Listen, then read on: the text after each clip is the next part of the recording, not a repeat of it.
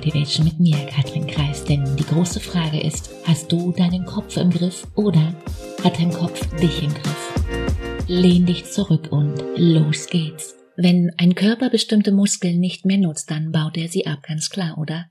Und wenn du diese Muskeln nun beanspruchst, dann sorgst du durch diese Belastung dafür, dass kleine Fasern in der Muskulatur zerreißen. Plopp. Muskelkater, Schmerzen, you know. Im Prozess einer Veränderung, die besteht immer aus konkret vier Phasen. Wir haben zuerst die Ablehnung. Alles ist scheiße. Für mich funktioniert das eh nicht, Katrin. Du hast den Fokus auf alle negativen Scheiß. Du stellst mir und dir schnippische Fragen. Du hast einfach keinen Bock. Du suchst wortwörtlich das Haar in der Suppe und ich sage dir, wer sucht, der findet. Danach kommt Widerstand. Wut, Aggression, Überforderung. Der volle Fokus auf den Nachteilen. Die Einstellung, Herr Katrin, beweist mir das mal, dass du recht hast. Katrin, ich finde dich jetzt doch kacke.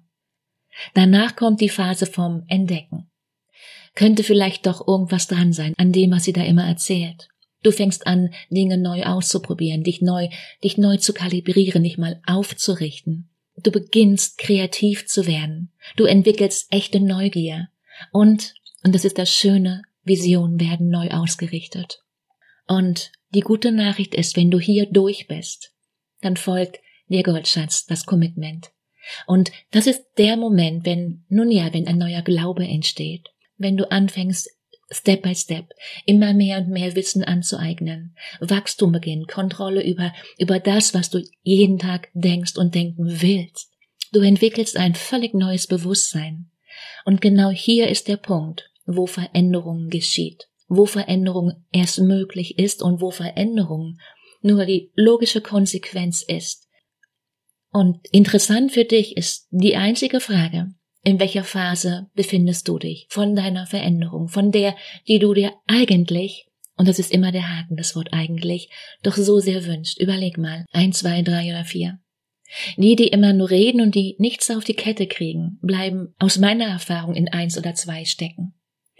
Die, die echt Bock drauf haben und die die Dinge auch in die Hand nehmen, die starten bei drei und schaffen in kürzester Zeit den Schritt drüber hinaus, weit über sich hinaus, rüber in die vier.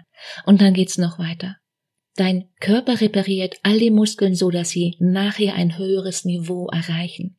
Und manchmal dürfen wir Dinge einreißen, um Neues zu schaffen, ganz klar. Manchmal, und ich bin überzeugt davon, sollten wir kurzfristig leiden, um nach hinten raus die nächsten fünf, zehn, zwanzig, vierzig Jahre besser zu werden. Und bevor du jetzt losstürmst, einfache Frage. Was willst du in diesem Jahr noch erreichen? Und die spannende Frage ist doch, was hindert dich daran? Welche Geschichte erzählst du dir? Schau, ein Coach ist nicht jemand, der dir hilft, besser zurechtzukommen. Du brauchst keine Hilfe. Ein Coach ist jemand, den du dir leistest, deine Muster zu verstehen und deine Komfortzone zu vergrößern und dein Leben am Ende bewusster zu gestalten. Ein Coach ist jemand, der das Licht anmacht.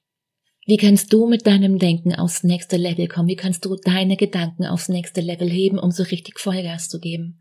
Den Link zu einem kostenfreien Gespräch den findest du wie immer in den Show Notes. Die Frage ist, bist du dabei?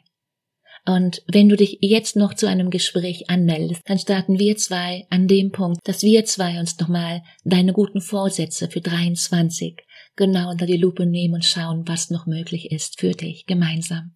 In dem Sinne, mach dir eine unglaublich schöne Woche. Mach dir Freude. Fang an, let's go. Besser heute als morgen. Ciao, Katrin.